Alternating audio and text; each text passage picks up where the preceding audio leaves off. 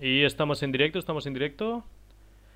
Yes, estamos en directo. Eh, perdón por el retraso. He tenido un problema técnico con la cámara antes de empezar. De golpe se me ha congelado la imagen y, y no sabía qué le pasaba. He probado de actualizar la cámara. Bueno, un mil de cosas y al final era el ordenador. Lo he, he reiniciado y, ahora sí que ya me lee bien, me coge bien la imagen. Bienvenidos un día más a, Dibujar bajo la manga. Hoy vamos a hablar sobre dónde aprender a dibujar. Antes de empezar con el tema de hoy, recordaros que tenemos un Patreon en el que podéis apoyar este canal. Seguirnos también en Instagram, en Twitter y en TikTok, donde vamos a ir subiendo clips del directo de hoy y de todos los directos que vayamos haciendo. Y em, muchas gracias a todos los que estéis aquí y otra vez, perdón por, perdón por el retraso. Muy bien, eh, vamos con el tema de hoy, donde aprendemos a dibujar. Lo primero que tenemos que tener en cuenta antes de aprender a dibujar es eh, en qué consiste dibujar, ¿no? Ah, puede, quizá puede sonar como algo muy obvio, ¿no? Pero quizá no sería tanto, o sea, qué es aprender, o sea, qué es dibujar, sino en qué consiste la profesión de dibujar, ¿no? Qué es lo que tenemos que hacer en, en nuestro trabajo, ¿no? Que obviamente, pues como el mismo término lo dice, es dibujar, pero esto lo hemos de tener en cuenta, porque a la hora de estudiar, la gente muchas veces comete el error de, escoger una carrera en base a que se parece a, o sea, de que la temática de esa carrera o de esos estudios se parecen a lo que ellos quieren estudiar. Pero eso es un error, ¿por qué? Porque nosotros cuando queremos eh, hacer desarrollar una actividad laboral, si no podemos hacerla ya de cero, lo que tenemos que, lo que hacemos, lo que tendríamos que hacer es observar a, a nuestro, nuestro alrededor o a nuestra sociedad qué personas ya se dedican eh, activamente a hacer eh, ese trabajo que nosotros queremos hacer. Una vez hemos detectado esa gente, tenemos que, tenemos que intentar aprender de ellos, cómo hacen o cómo han conseguido desarrollar su actividad laboral. ¿Y eso por qué lo digo?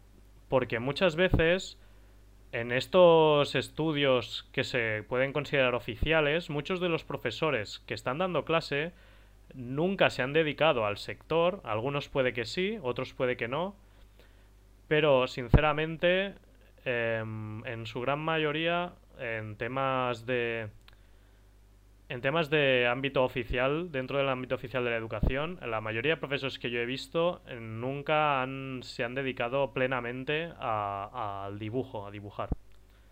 Entonces, bueno, antes de empezar con la lista ¿no? de opciones que tenemos, os quiero explicar un poco mi experiencia personal. Yo ya lo conté en el primer directo, ¿no? Eh, decidí más o menos a los 16 que me quería dedicar al dibujo ¿Y qué hice? Pues lo primero, eh, empecé a, aquí en España, eh, bueno, en Cataluña eh, concretamente, tenemos un evento que se llama el Saló del Enseñament, donde no hay como muchas, digamos, muchas escuelas o muchas universidades hacen publicidad de sus ofertas educativas. Y es bastante frecuente que dentro de las escuelas se promocione una excursión o que la gente vaya a, ese evento a ver qué, oferta hay en el mercado de la educación. Entonces yo fui ahí, más o menos vi la oferta que había y digamos que en esa edad, em, y muchos podéis identificar con esto, en esa edad yo no era, no vamos, digamos que no era el mejor estudiante. No suspendía, probaba más o menos todo, pero bueno, la verdad es que era un vago y, y no me planteaba la idea de, de hacer un bachillerato. ¿Por qué? Porque en un bachillerato hay que, había que estudiar y a mí pues me daba todo el palo hacerlo, sinceramente. Entonces, ¿qué hice? Me apunté a un ciclo, a un ciclo medio, un ciclo formativo medio de diseño gráfico. Y aquí es importante, em, aquí es importante em, saber qué es el diseño, porque yo no tenía ni idea. Pensaba que diseño como que tenía que ver con, la, con el arte, de alguna manera, pues yo pensaba que ahí iba a aprender a dibujar o hacer algo parecido, pero claro, que es mi sorpresa a los... Bueno, en verdad estuve un año, casi dos años ahí, ¿no? Pero ya veía que lo que yo quería aprender no me lo estaban enseñando ahí. O sea, sí que es verdad que me enseñaron un poco a usar el Illustrator, el InDesign, cosas muy básicas. Pero digamos que en ese ciclo no encontré, no, digamos que había una asignatura solo que fuera 100% dibujo y el material o los conocimientos que nos enseñaban en esa asignatura eran muy básicos, o sea, eran del nivel quizá de plástica en la ESO. Y con eso, la, sinceramente, no, no, no vamos a ningún sitio. O sea, cuando queremos aprender a dibujar, queremos encontrar unos estudios que en su plenitud traten técnicas de dibujo o nos hagan dibujar constantemente. ¿Qué pasa? Que yo en ese ciclo, aparte de dibujar, eh, que era solo una asignatura, hacíamos historia del diseño, eh, luego teníamos otra que creo que era proyecto, pero proyecto aplicado a técnicas de, o sea, no a técnicas, a programas como Illustrator, que sí, que tiene que ver con el arte, tiene que ver con crear un producto gráfico, pero no con crear un producto gráfico em, a través de la técnica del dibujo en sí o de la pintura. Entonces, em, pasé un año y en segundo, aparte, la verdad, em, que no me iba muy bien con las notas, no nos vamos a engañar, no os voy a engañar, voy a ser sincero, decidí dejarlo decidí dejarlo porque veía que ahí no, estaba aprendiendo lo que yo quería hacer. Entonces, ¿qué hice? Pasé por una temporada de reflexión en el que también fui a una psicóloga que me ayudó un poco a, centrarme, a encontrarme a mí mismo otra vez. Y ahí decidí enfrentarme a lo que me daba miedo en un principio, que era ese, ese, era ese bachillerato, ¿no? Esa, ese estudio del que había rehuido cuando tenía 16, ¿no? Ahora ya tenía 18 y mm, era un poco más maduro que, en esa edad. Entonces, espera, voy a ampliar un momento. Voy a aprovechar, vamos a hacer. Voy a, ahora sigo con la historia. primero de todo, recordaos que le deis a like al vídeo y suscribáis al canal si no estáis suscritos. Y ahora. Que no tenía ampliada la pantalla del buscador. Perfecto seguimos con la historia. Em, fui ahí a la psicóloga, ¿no? Y ahí pues dije, tú, pues vamos a hacer un bachillerato. ¿Qué pasa? En bachillerato, el bachillerato está enfocado 100% a hacer una carrera universitaria. Si no tienes en mente una carrera en concreto, no te vale la pena hacer un bachillerato artístico. Y esto es un poco spoiler porque luego vamos a, a ir uno por uno por las ofertas educativas que hay. Pero bueno, yo sí que es verdad que tenía en mente eh, hacer una carrera después del bachillerato, pero, pero me apunté más bien por, por eh, superar ese reto, ¿no? Que era, que era estudiar y aprobar. Que era aprobar y estudiar, pues algo que no había podido hacer anteriormente, ¿no? Que era cuando estaba en la ESO y era un pieza y la liaba, la liaba un montón. Muy bien, entonces, en el bachillerato la verdad es que fueron dos años que a nivel personal me fueron muy bien, me enseñaron a ser responsable, a organizarme, que son cosas que realmente son muy importantes, pero... Mm, o sea, nos ayudan a ser mejores dibujantes por la disciplina que nos da y por los hábitos que nos, que nos ayuda a desarrollar, pero no nos ayuda directamente a, ser mejores dibujantes. Entonces yo pasé por el bachillerato, lo aprobé con, con, bueno, con buena nota, suficiente para hacer mi carrera. Y digamos que en el bachillerato eh, hice dibujo artístico y dibujo técnico. El dibujo técnico realmente no me ha servido para nada. Y el dibujo artístico sí que me ayudó un poco, sobre todo por el profesor. Los profesores también Hostia, los profesores se notan. Cuando tienes un buen profesor, ¿por qué se notan? Digo esto. Porque todos seguro que podéis empatizar con esto y es que una misma asignatura enseñada por dos profesores distintos personalmente te puede te puede como calar de formas distintas. Ese conocimiento o ese como esa ¿cómo lo diríamos? inversión que haces tú a esa asignatura, ¿no? Esas ganas de, de hacer esos trabajos y de de involucrarse, involucrarse sería la palabra, de involucrarse en el dibujo, en el dibujo, en la asignatura, pues depende de qué profesor tengamos, será muy, muy distinta. Entonces volvamos, ¿no? Yo hice este bachillerato artístico, tenía dibujo artístico, me ayudó a tener como una, unas fechas de entrega respecto al dibujo, ¿no? Porque hasta ahora había dibujado siempre cuando me daba la gana, solo cuando me apetecía y sin ningún tipo de prisa, si no me apetecía acabar ese dibujo, pues me iba a hacer otra cosa, quizás solo dibujaba caritas, dibujaba, yo qué sé. Empecé con el... A mí, yo cuando empecé me molaba dibujar manga. Entonces, ¿qué hacía? Pues caritas de cosas chulis eh, todo el rato. Y lo que sí que me ayudó la asignatura de dibujo artístico fue a tener que salir de esa zona de confort y quizá en los exámenes, y yo creo que eso es lo mejor, te daban un plazo de tiempo limitado y tenías que hacer como toda la obra, todo el dibujo dentro de ese tiempo. Y eso digamos que sería lo más positivo que saqué del bachillerato artístico, aparte de los hábitos de trabajo y a nivel general, pues te hace como una persona más culta, ¿no? Eso también, que eso se puede reflejar indirectamente en nuestra persona y nos puede ayudar también a navegar mejor por el mundo profesional o, o el mundo en general pero sí que es verdad que no sería la, no me ayudó a, mejorar mucho mi técnica de dibujo. Entonces, acabo el bachillerato y ya más o menos empecé a mirar... Em, bueno, no, cuando estaba acabando ya encontré una oferta de universidad que, que contemplé, que me parecía muy atractiva. Y eh, me empecé en esa universidad. ¿Qué pasa? La carrera que empecé a estudiar fue arte. arte para videojuegos. Yo me quiero dedicar al concept y dentro de la oferta de carreras universitarias, pues no hay, no había mucha cuando yo empecé esta carrera. Y este era uno de los pocos centros que, que lo hacían. De hecho, creo que justamente tenían. sí que tenían un curso de programación, que ya creo que acabaron una promoción entera bueno, cuando yo me apunté es como que ya había una promoción que había hecho esos, eran cuatro años creo, la, la, carrera de programación dentro de videojuegos. Pero justo em, cuando yo empecé a estudiar, la primera promoción era la anterior a la mía. O sea que habían sacado este, estos, este curso no hacía más de un año. Total, que me apunto, empezamos y ¿qué pasa? Asignaturas, otra vez.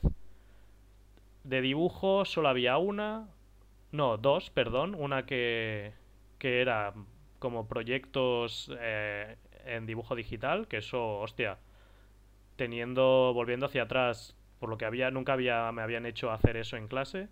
Y también tenía, em, también tenía dibujo clásico, por decirlo de alguna manera, em, papel y lápiz. Pero eso eran solo dos asignaturas y creo que tenía como cinco o seis, no recuerdo bien ahora.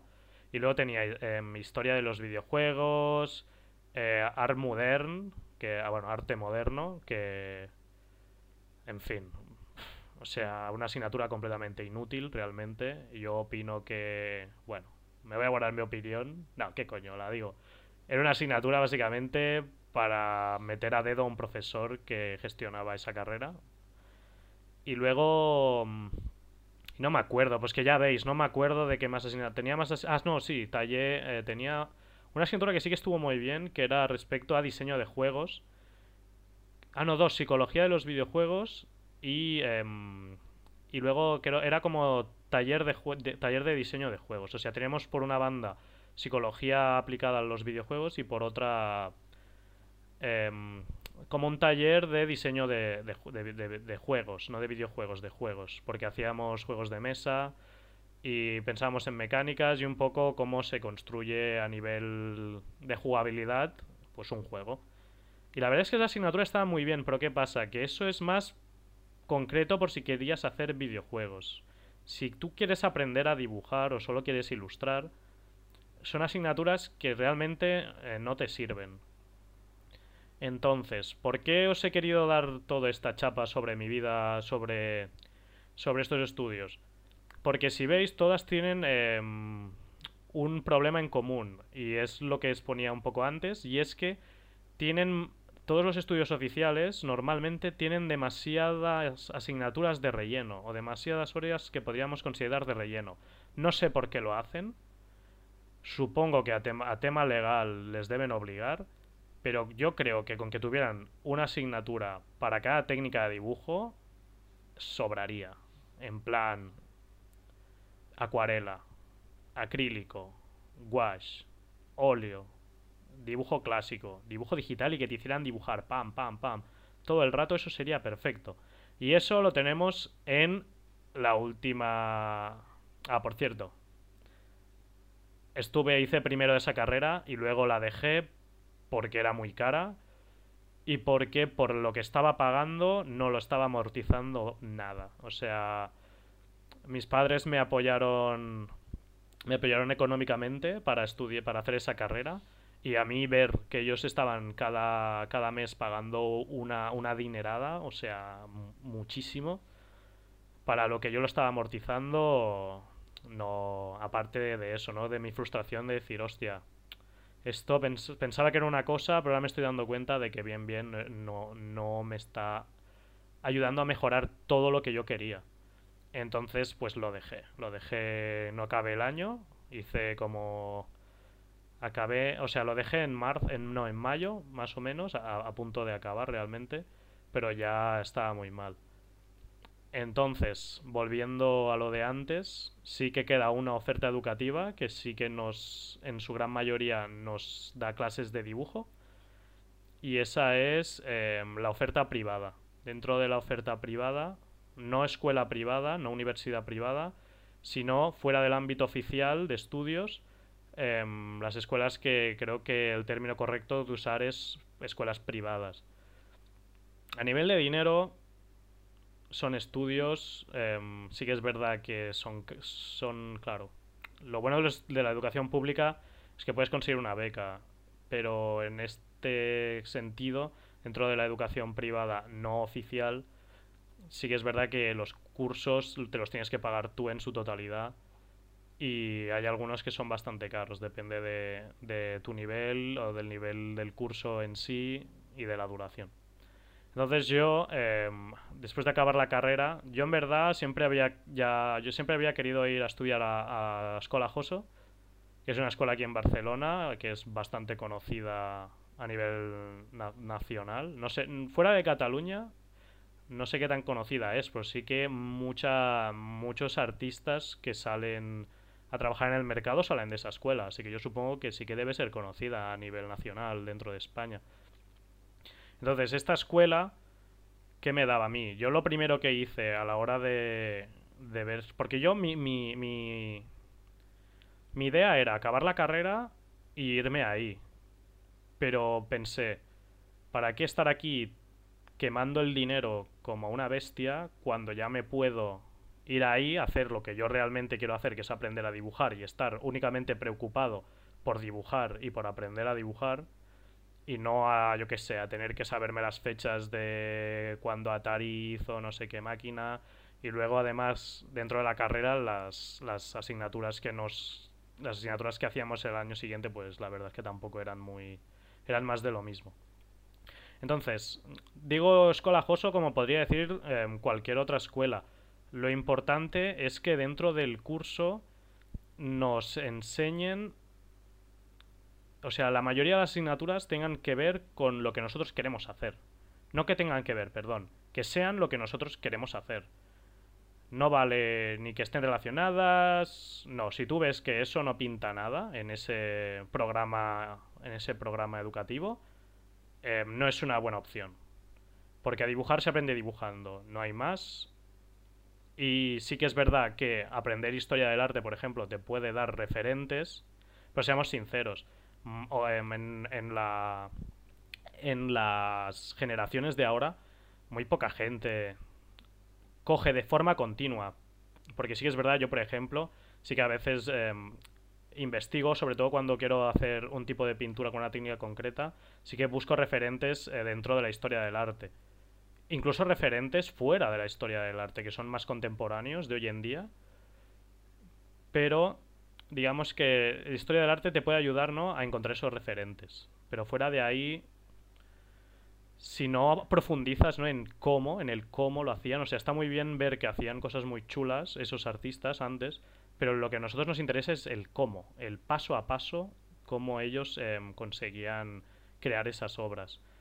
Entonces, em, oferta en Escola Joso que yo estuve. No sé si habéis escuchado eso, las alertas del ordenador. Em, en Escola Joso que yo estoy ahora mismo, ya llevo tres años en la escuela. La verdad es que mi mayor progresión ha sido, ha sido aquí, donde yo estoy dibujando todo el rato. Todos mis trabajos tienen que ver, son, son ilustraciones. Y no me tengo que preocupar por nada más. Em, ¿Qué es lo positivo de... Y es lo que os decía, no tiene por qué ser esta escuela en concreto, pero cuando miréis una escuela, mirad eso, ¿no? Que todo el trabajo, todas las asignaturas o el contenido educativo tenga que ver eh, con el dibujo, con, con dibujar. Y eso volviendo un poco... Ah, y también, em, aparte de las asignaturas, lo que decía antes, ¿no? Del proceso para aprender a dedicarte a un oficio.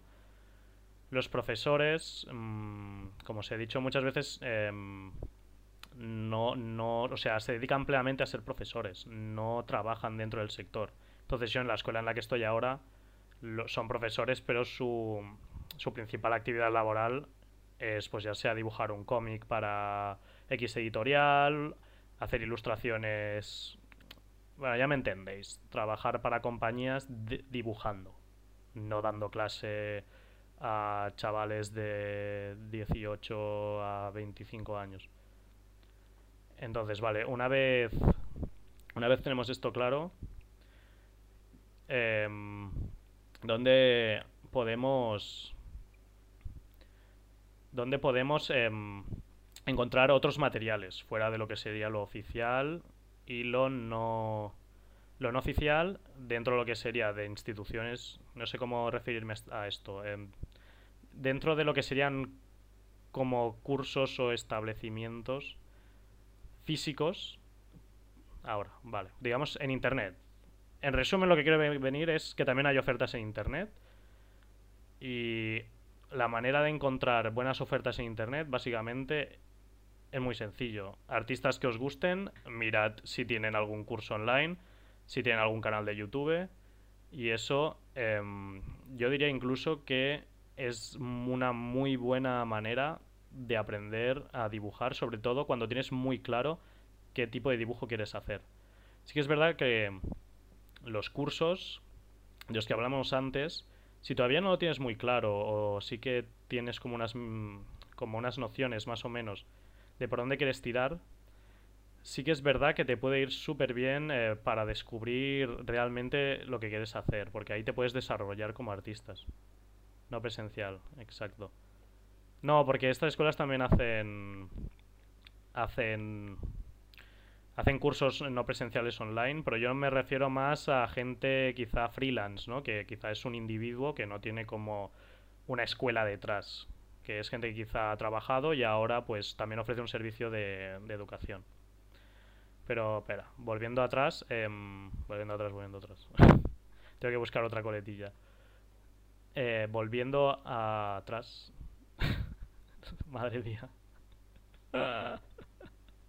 Lo que decía, que estos, estos artistas, si nosotros ya em, nos hemos desarrollado, o sea, ya tenemos claro qué estilo gráfico o a qué nos queremos dedicar dentro de todo el abanico laboral que hay dentro del dibujo, pues muchas veces em, ofrecen, ofrecen cursos, ofrecen servicios y, es, va y son súper buenos. O sea, también en ArtStation, que es una página donde hay mucho portfolio de artistas a escala mundial, también te ofrece cursos en los que pues Claro, todo esto lo malo es que tienes que comprarlos. No, no son bueno, hay contenido que es gratuito, pero realmente siempre tienen como un apartado que es de pago, pero que ahí es donde está la, buena chicha, ¿no? Donde ahí puedes tener em, libros, eh, contenidos hechos por ellos mismos en los que te explican ellos cómo, cómo atacan una obra, cómo atacan conceptos de anatomía, cómo usan la perspectiva, cómo usan el color, mil y una cosas.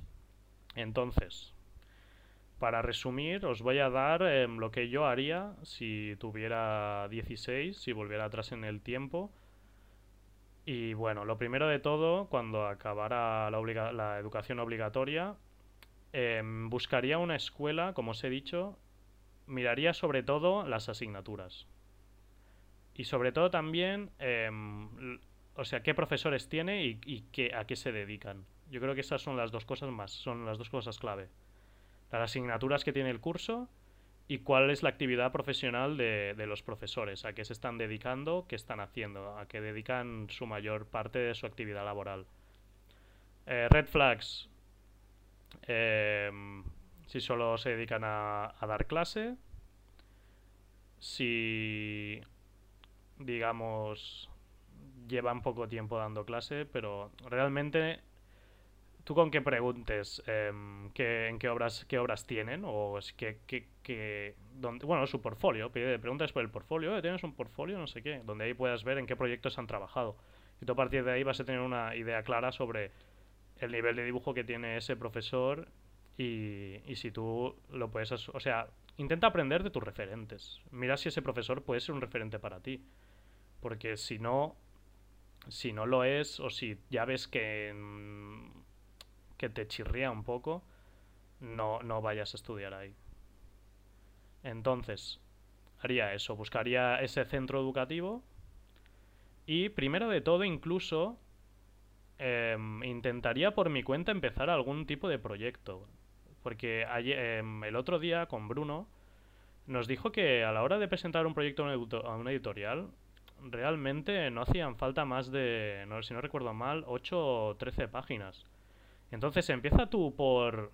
En vez de buscar siempre que alguien te enseñe a hacer algo, intenta empezar tú haciendo algo por tu cuenta. Mira qué resultados obtienes, qué, en qué punto está tu, tu obra, ¿no? O tu cómic si quieres hacer un cómic, o tu ilustración, o tu concept, o tu diseño de personajes, lo que quiera, a lo que te quieres dedicar. Empieza, en vez de, dice, va, pues me voy a estudiar, no, quizá incluso dedicar un año entero a producir eso, claro, lo malo es que requiere de autodisciplina y de y de, y de autoimponerse fechas, ¿no? Fechas límite para hacer ese trabajo. Sí que es verdad que a los 16 quizá pues no tenemos esa madurez aún y perdemos mucho el tiempo, yo qué sé, saliendo con, saliendo con los amigos o jugando a videojuegos. Pero si realmente, quizá entonces sí que te recomendaría, según tu nivel de madurez, si tú ves que eres capaz de autodisciplinarte, haz eso. Empieza, dedícate un año quizá a producir a lo que tú, lo que tú quieras hacer, ya sea cómic o todo lo que he dicho antes, de diseño de personajes, etc. Empieza eso y si eres incapaz de, de tener esa disciplina, sí que es verdad que tener... Busca, busca un curso o una escuela con las condiciones que yo os he dicho antes, que tengan mirando el temario, que lo, mirando qué profesores tiene, a qué se dedican. Buscar una escuela así porque os va a ayudar a eh, desarrollar a trabajar a desarrollar esos hábitos de trabajo en torno al dibujo. Porque sí que es verdad que en la escuela podemos tener la costumbre de haber desarrollado esos hábitos de trabajo respecto a, otras cosas, como ya sea, yo que sé, en la escuela que estudiamos castellano, castellana, historia, historia de la historia, o bueno, historia de España, aquí sería nuestro caso, eh, yo que sé, ciencias naturales, pues es muy diferente realmente em, desarrollar eso con el dibujo, porque muchos dibujamos por, por hobby, bueno, no, cuando empezamos a dibujar, dibujamos más por hobby, porque es lo que, una actividad que nos resulta agradable que no por, por, por profesionalidad, ¿no? Por que tenemos que por dedicación. Entonces, según nuestro nivel de, madurez, deberíamos em, tomar un camino u otro. Y, por, realmente, em, para dedicarnos al dibujo, otra cosa que tenemos que tener en cuenta es que vamos a tener que ser pacientes. Más que dedicarnos para aprender a dibujar. Entonces, no tengas prisa por ah, quiero ir a hacer el mejor curso de la mejor escuela, porque otro factor que yo quizá estaba echando mucha mierda a las asignaturas de los profesores, por otro factor, realmente el factor más importante eres tú mismo.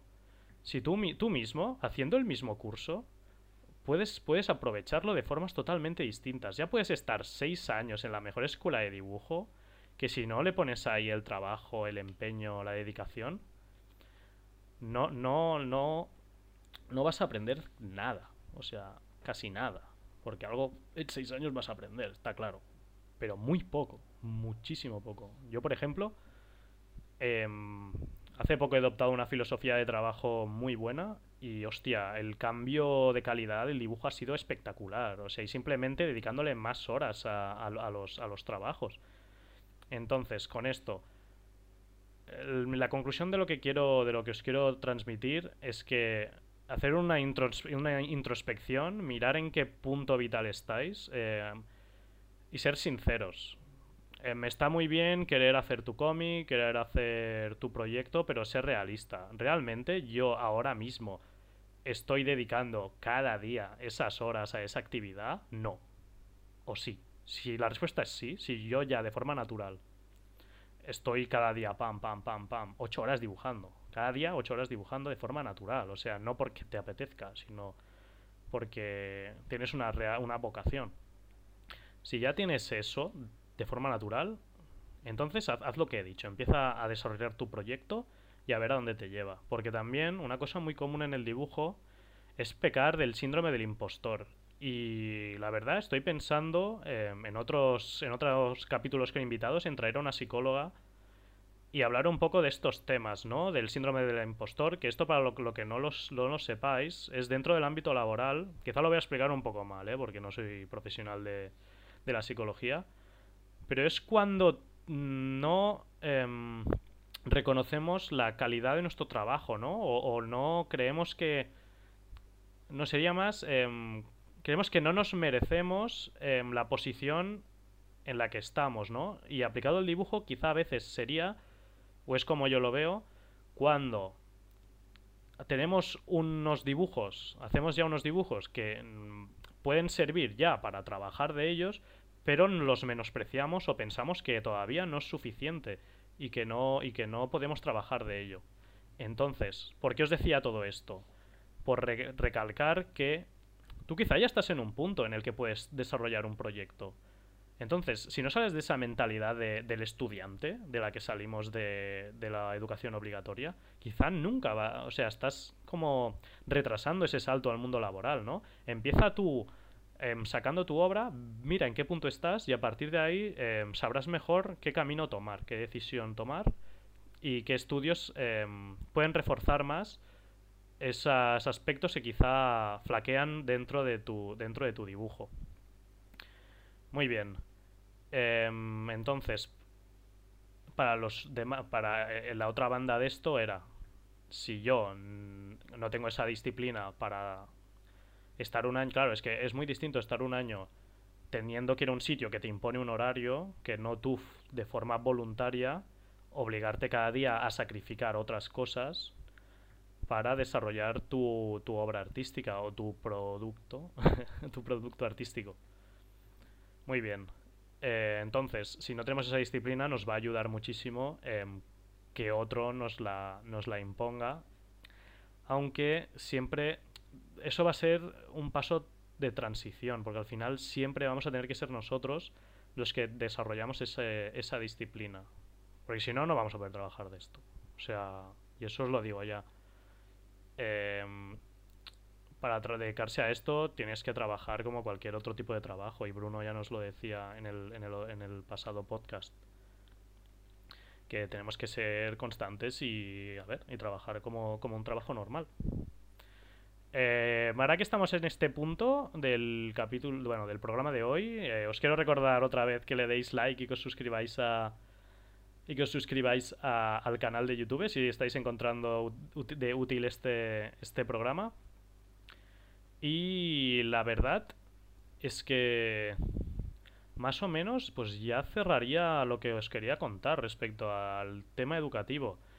Quizá ahora podríamos profundizar en, en técnicas concretas, pero la verdad es que o en qué en cómo se está estructurando el curso que estoy haciendo yo o que estoy haciendo, que estoy trabajando eh, dentro de mi curso, ¿no? Que, me están enseñando. Va, vamos a, vamos a ir con ello.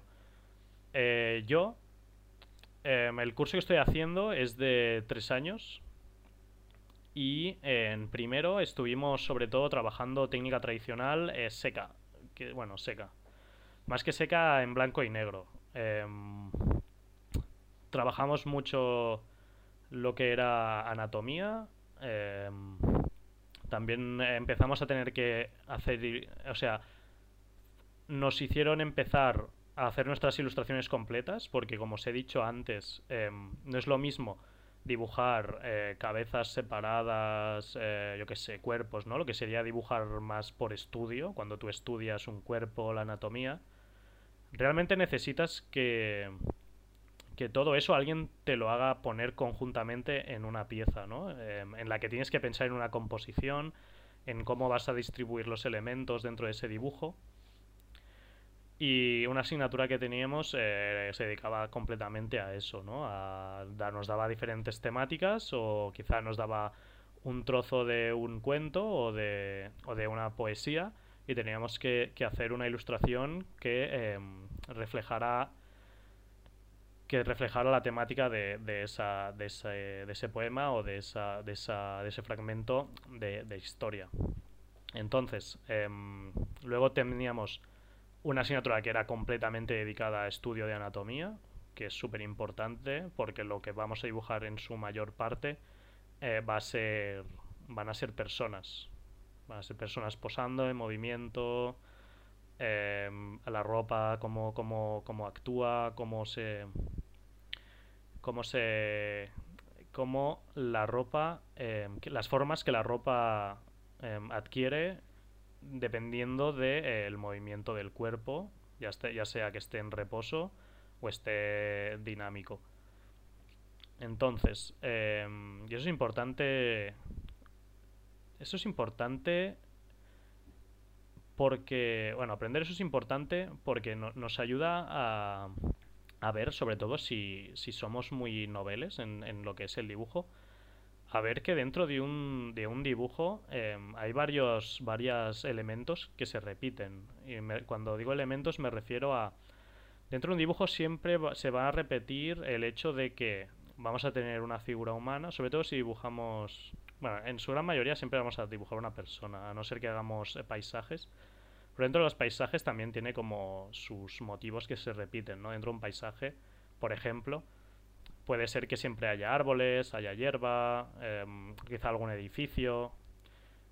Y que alguien nos enseñe em, cómo, cómo eh, dibujar o cómo se, cómo se crea a partir de formas simples un edificio para luego poder complicarlo o malearlo ¿no? a, nuestro, a nuestro gusto según el tipo de edificio que queramos hacer. Y esto, si no, si no lo estáis entendiendo, me refiero a que a partir de formas geométricas simples, poder eh, manejarlas para montar em, edificios que se componen de formas geométricas complejas. Y en verdad todos estos como trucos eh, nos los enseña nos enseña estos profesionales que nos enseñan en la en las en los cursos que os estoy diciendo, ¿no? Dentro de dentro de estos cursos que hemos visto que tenían un temario que 100% eh, trataba eh, las cosas que trataba em, las cosas que haríamos si fuéramos dibujantes, ¿no? Y esos profesores que se dedican plenamente a ello. Entonces, de estas, lo bueno es que, claro, aunque hay un temario, luego hay trucos que, estas, que, estos profesionales usan en su día a día, que tú como los tienes ahí delante, les puedes preguntar, ¿no? Incluso a veces nos han traído de proyectos en los que están trabajando actualmente bocetos o nos explican, mira, pues esta página que ha sido para este proyecto que estoy trabajando ahora mismo, la hice, la hice así, la hice con esta técnica. Em, tú le puedes preguntar, oye, incluso em, estoy haciendo este proyecto, ¿cómo lo ves? ¿Cómo me recomiendas que, cómo me recomiendas que avance?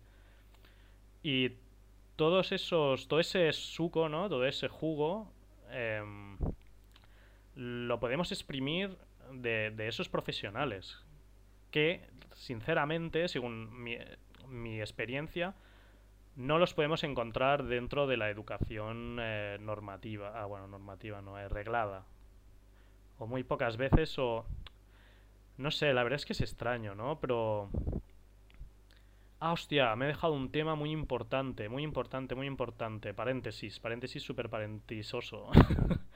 Eh, el tema de la titulación oficial dentro del mundo del dibujo, tío. O sea, es súper, súper importante que conozcamos la realidad dentro de la titulación.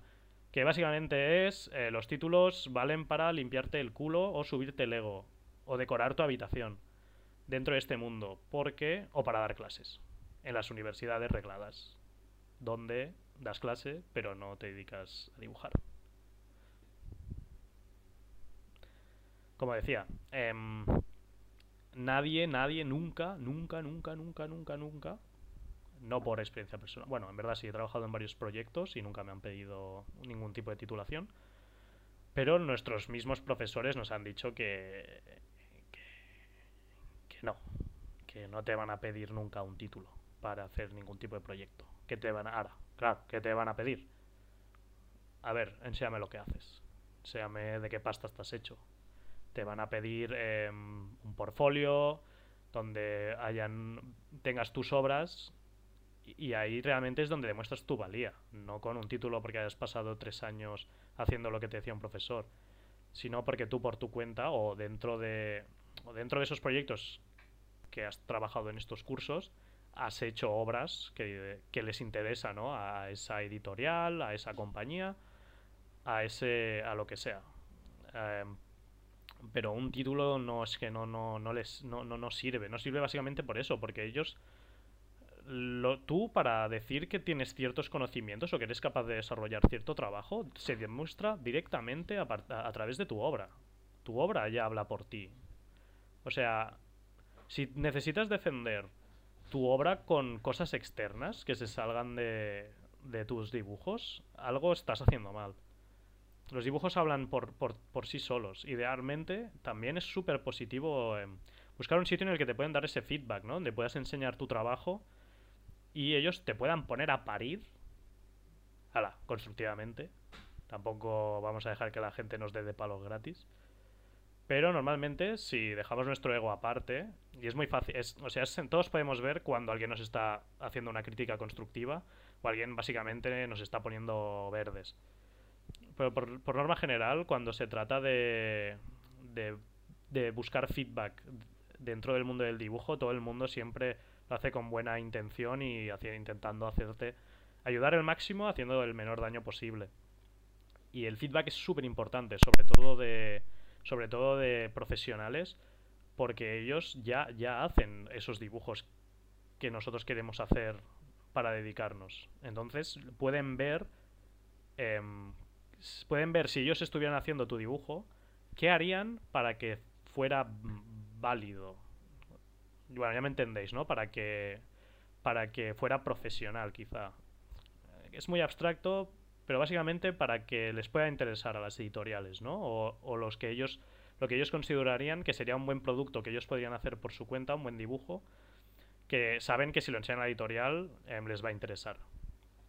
Entonces es importantísimo eh, saber eso, que los títulos no sirven para nada en este mundo, en este mundo profesional, que eso es bueno, eso bueno, es lo que es, no es ni bueno ni malo, es algo que tenemos que tener en cuenta, sobre todo a la hora de escoger estudios. Em, y luego, por otra parte, em, siempre, siempre, siempre estar em, buscando feedback, feedback de nuestros dibujos, gente que nos diga, ¿sabes? Incluso si es alguien que no, bueno,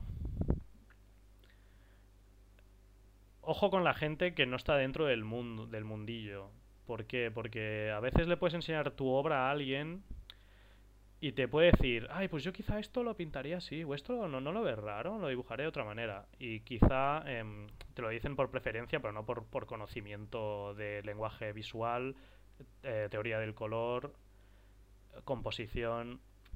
Entonces, em, importante, sí que es verdad, es importante em, saber a quién escuchar, o sea, saber de quién, a quién, de quién quieres buscar eh, ese feedback, que básicamente lo puedes eh, para saber encontrar qué personas valen la pena, eh, lo puedes hacer básicamente mirando qué es lo que hacen. Que volvemos otra vez, por eso los títulos no importan, porque siempre todo el mundo para todo está mirando el portfolio o las obras de, otros artistas. Y em, con esto, que llevamos 44 minutos ya. Em, con esto más o menos... A ver si puedo recordar algo más dentro del ámbito educativo. Sí que es verdad, em, ciclos, me he dejado quizá ciclos formativos de grado superior, pero digamos que más o menos em, pecan de lo mismo de los demás, que serían estas asignaturas de relleno, en las que realmente eh, por trámite no estamos perdiendo el tiempo, tal cual. Así que mi resumen es, vamos a recapitular. Em, lo que haría yo sería, vale, acabo educación, acabo educación oficial, oficial, obligatoria, acabo la ESO. ¿Qué hago? Empiezo a desarrollar un proyecto, pero siendo responsables. Si tenemos esa disciplina para trabajar esas horas y hacer hacer un producto en un periodo de tiempo aceptable, ¿no? Que cada uno va a tener su ritmo, sobre todo dependiendo del estilo, pero ya me entendéis, ¿no? Que, que ser sinceros con vosotros mismos y, ver si realmente eh, te lo estás currando, ¿no? ¿Sabes? O sea, no me vale que estés dos horas cada día y el resto no estés haciendo nada, a no ser que trabajes. Claro, hostia, también podría, quizá podríamos hablar de em, me dedico a otra cosa y em, quiero aprender a dibujar, o sea, estoy trabajando, la mayoría de horas la dedico a un trabajo que lo necesito para subsistir y eh, en esas horas libres eh, quiero aprender a dibujar. Que eso de hecho hay mucha gente, compañeros mismos eh, míos de clase, están en esa situación. Y em, al final vamos a, vamos a, voy a llegar ahí, pero vamos a dejarlo un momento. Eso, empiezo mi proyecto. Si, si tengo la posibilidad de que económicamente, obviamente, para hacer eso alguien nos tendría que mantener. Quizás debería haberlo dicho desde un principio. Y también, claro, o sea, no todos quizá tenemos la suerte de tener a alguien que nos va a apoyar económicamente eh, y que confíe en nosotros, ¿no? Que nosotros le digamos, mira, no voy a estudiar nada, voy a empezar a intentar trabajar, porque al final es trabajar. Eh, obviamente sin que nadie te pague, voy a empezar, voy a intentar desarrollar un, desarrollar un proyecto por mi propia cuenta y, em, y, ver y ver luego a dónde me lleva, ¿no? O en qué punto estoy. Entonces, volvamos, uno por uno. Em, acabo educación obligatoria, empiezo a desarrollar un proyecto por mi cuenta. Si eh, tengo apoyo económico. Si no tengo apoyo económico, em, obviamente tienes que buscarte un trabajo. Y te diría incluso de hacer lo mismo en esas horas eh, que, en las que no estás en tu trabajo principal, ¿no? En tu trabajo de manutención, lo podríamos llamar, en tu trabajo para subsistir. Hacer eso mismo. Si ves que no eres capaz de por tu cuenta tener esa disciplina em, para desarrollar un, un, proyecto, apúntate en una de estas escuelas en las que las asignaturas todas sean con relación al dibujo y los profesores eh, todos estén activamente trabajando en el sector. Y em, realmente a partir de ahí es un ciclo. Es em, estudio, no, perdón, em, hago un proyecto si, si tengo el tiempo y tengo la disciplina, veo en qué punto estoy, qué le falla a mi dibujo, si realmente es profesional o no eh, eh, el resultado de, ese proyecto, si es un proyecto que puede interesar. Em, si veo que no, o que es, canta mucho, que no tengo ni puta idea de dibujar, busco un curso en el que em, las asignaturas concretamente em, trabajen eso que de lo que yo carezco, ¿no? Esas, esas habilidades de, las que yo carezco, ¿no? Que puede ser, si hago cómic, quizá lo que falla en mi cómic es que no sé, eh, no sé cómo hacer las viñetas o no sé cómo expresar bien las, cómo hacer bien las viñetas para, para comunicar de la mejor manera mi historia. Entonces hacemos, em, vamos a ese, esa escuela o yo qué sé, ese curso online que hace eso, que puede ser oficial o no, realmente no es que haya un camino, cada uno está en un punto diferente y tiene que poder identificar, em, poder identificar cuáles son sus puntos flacos. Pero sobre todo también es muy importante ir haciendo como esos, ese proyecto y intento entrar en el mercado profesional. Em, veo que no, que me falla. Entonces, pum, em, busco eh, conocimientos o cursos para trabajar eso. Cuando salgo de eso, otra vez hago un proyecto, o incluso en estos cursos, ya te hacen hacer un proyecto en el último año. Y hago, pam, otra vez al mundo profesional. Que no, em, intento, encontrar un, intento encontrar feedback y ver eh, qué, qué, qué falta. Y otra vez, pam, y vamos pegando esos saltos de lado a lado, pero esa idea de hago un curso, hago, yo qué sé, una carrera, em, me dan un título, luego, yo qué sé, hago un máster. Eso no, no, no es para nosotros. O sea, ¿por qué no es para nosotros? Por lo que os he dicho, porque vais... Es todas esas asignaturas y todas esas horas de estudiar, yo qué sé, historia del arte, eh, dibujo técnico, eh, historia de la pintura, eh, yo qué sé, es que incluso en, Bellas Artes, bueno, Bellas Artes es un cachondeo. Creo que les hacen hacer, eh, eh, no sé si... Claro, a ver. Yo estoy hablando para dibujar. Pero claro, hacer eh, joyería, yo qué sé. Es que tienen como tienen asignaturas muy, muy raras, muy raras. O, o incluso si quieres dibujar realmente, em, sí que puedes tener un estilo, como hablábamos con Bruno, ¿no? Más expresivo, no tan eh, puritano técnicamente. Pero igualmente, em, hacer cosas muy, muy, muy, muy, muy abstractas.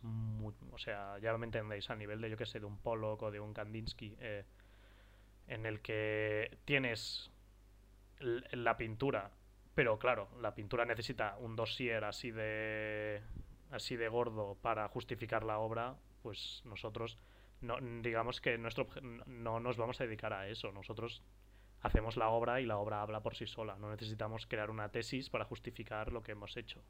Porque la gente a simple vista, pues quizá puede pensar que, qué coño es esta mierda. Entonces, em,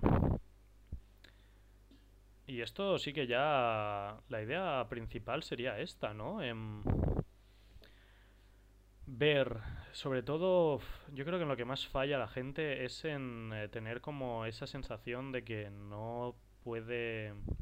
Bueno, en dos cosas. Realmente siendo autocríticos en que mucha gente no tiene esa disciplina, en la que realmente no, no dibuja lo suficiente. La gente, o sea, ya lo ves, ¿no? Porque yo, por ejemplo, de mis compañeros, los que más destacan son los que de forma natural ya dedican una cantidad de horas... Eh, a dibujar eh, decente. O sea, y con decente me refiero a lo que sería una jornada laboral. De forma natural ya lo hacen, porque es la actividad que les gusta hacer todo el rato. Ya sea cuando no les cuando quieren descansar, cuando se quieren distraer, siempre, siempre, siempre, siempre están dibujando. Y claro, ¿qué pasa? Claro, esa tarde en la que, uy, me quiero echar un LOL. Uno, ahora este me ha dicho de ir a tomar una cerveza. Ahora, yo qué sé, ya me entendéis. Eh, y con esto lo que quería decir era que, que eso, una de las cosas que más falla en la gente es que les falta desarrollar esa disciplina y esa constancia em, profesional, ¿no? Que sería una, pues dedicando las mismas horas que le dedicaría un profesional a cualquier actividad. Y la otra es em, el, el, síndrome del impostor, ¿no? El, eh, bueno, no sé si está bien usado, pero con eso yo, yo lo entiendo como el no creerte capaz de, eh, de ser válido dentro del mercado laboral, ¿no? De que tus dibujos son un cagarro como un piano y que, y que nadie, a nadie le va a interesar. Y, no, y no, no, no. A veces no es cierto, realmente. Como hablamos con Bruno, em, hay dibujos para todo tipo de público. Y a veces pecamos más de no hacer por lo que o sea, a veces nosotros mismos nos, nos, frenamos más que los demás.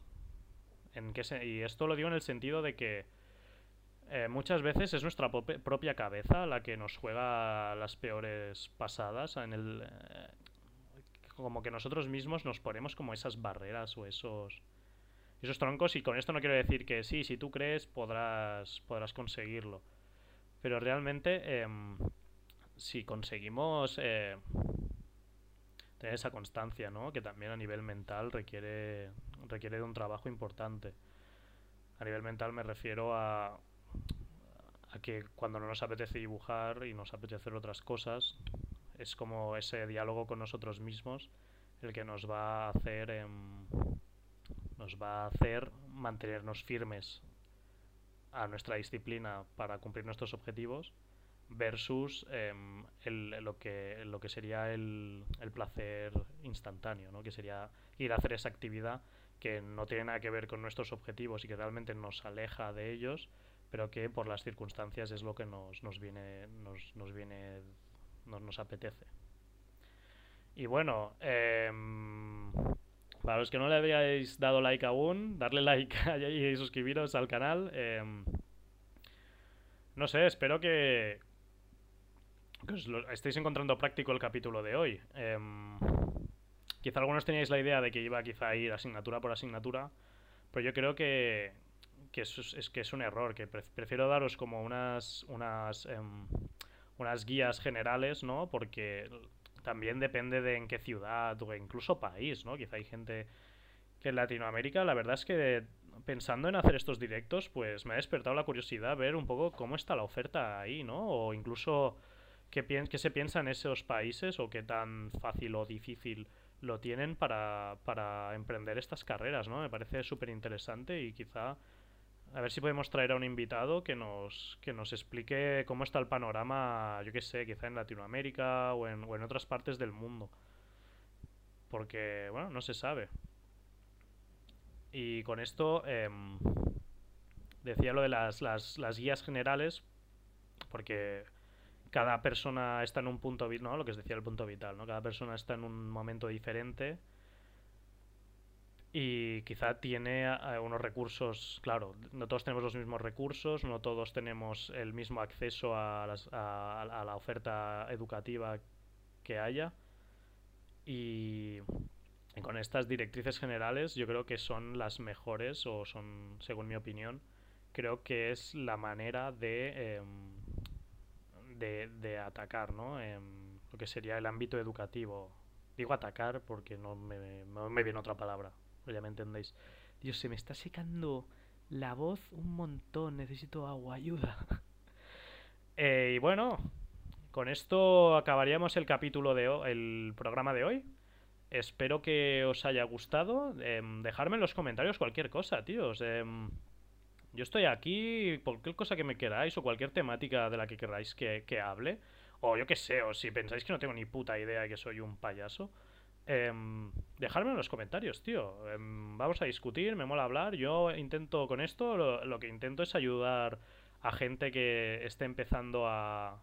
que se esté planteando, ¿no? Dedicarse a esto, quizá no tenga mucha idea de cómo va este mundo. Y yo, bueno, con los... llevo desde los 16 más o menos intentando aprender a, intentando dedicarme a esto he conseguido ya algunos algunos encargos pero más o menos peco de lo que yo he dicho porque yo a veces os explico cosas de las que yo mismo peco ¿eh? o sea de esto del impostor a mí me pasa muchísimo pero muchísimo o sea yo si hiciera un portfolio o sea si hiciera lo que os estoy diciendo em, de un año quizás sabático no sabático por un año de hacer lo que yo, el proyecto que yo quiera, sin nadie desde arriba diciéndome constantemente lo que tengo que hacer. Yo si hiciera eso, quizá conseguiría hacer un portfolio y con eso ya tendría trabajo y no tendría que estar haciendo cursos y cursos y cursos. Pero bueno, ahora yo estoy haciendo un curso y mi idea es, em, una vez acabe, voy a hacer eso mismo que os he dicho.